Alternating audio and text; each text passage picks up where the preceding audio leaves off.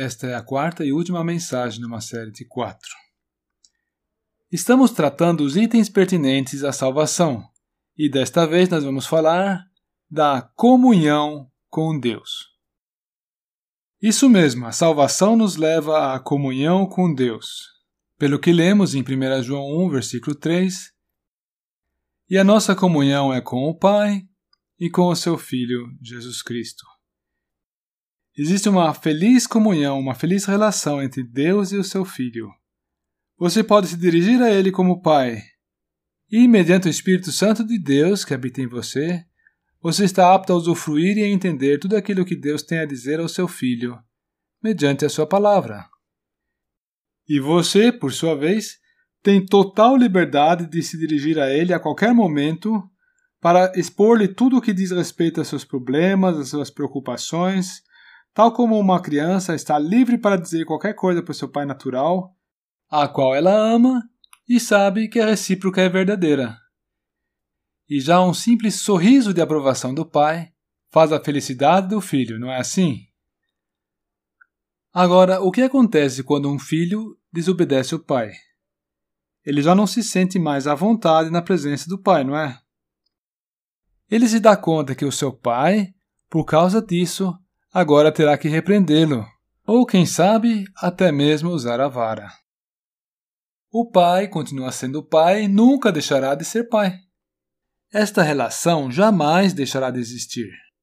Porém, será inevitável uma interferência na comunhão. Aquela atmosfera agradável entre pai e filho deixará de existir. Ao invés do sorriso do pai, o filho agora tem que experimentar a disciplina paterna. E sabe, é justamente isso que se passa com nosso Pai Celestial. Se acontecer de nós pecarmos, nós continuamos sendo os filhos dele e ele sendo nosso Pai.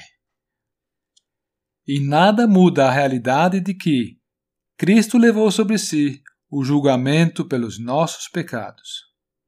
O sacrifício de Cristo na cruz é totalmente eficiente e justamente por isso ele foi oferecido uma única vez. Ele foi oferecido de uma vez por todas. Os nossos pecados foram expurgados. Eles já não existem mais na presença de Deus. Porém, como já dissemos, a nossa comunhão com o Pai e com o nosso Salvador, ela é abalada, ela é interrompida. E o Espírito Santo que habita em nós ele é ofendido e fica entristecido. E agora, então, se torna necessário que o nosso Pai Celestial nos repreenda pela desobediência. E talvez até, quem sabe, nos precise castigar caso prosseguirmos no erro. Se acontecer o fato lamentável de nós pecarmos, e acontece, não tem como escapar disso, nos resta uma opção, que é muito recomendável seguirmos nós podemos nos achegar ao Pai em humilhação devido ao nosso pecado e desobediência e confessar-lhe a nossa transgressão, para que ele então possa nos perdoar como um pai perdoa uma criança.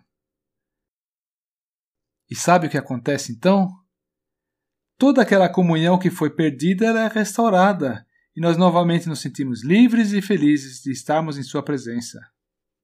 Então, repetindo, se nós pecarmos, nós temos que confessar a Deus a nossa transgressão. E não é dizer, ó oh Deus, desculpa qualquer coisa aí, eu pequei. Não, nós temos que nos achegar a Deus, contritos e arrependidos, e dizer-lhe: Eu fiz isso, e isso, e aquilo, errado, contrário à tua lei. E sabe o que a Bíblia fala em 1 João 1, versículo 9? Se confessarmos os nossos pecados, Ele é fiel e justo para nos perdoar os pecados e nos purificar de toda injustiça.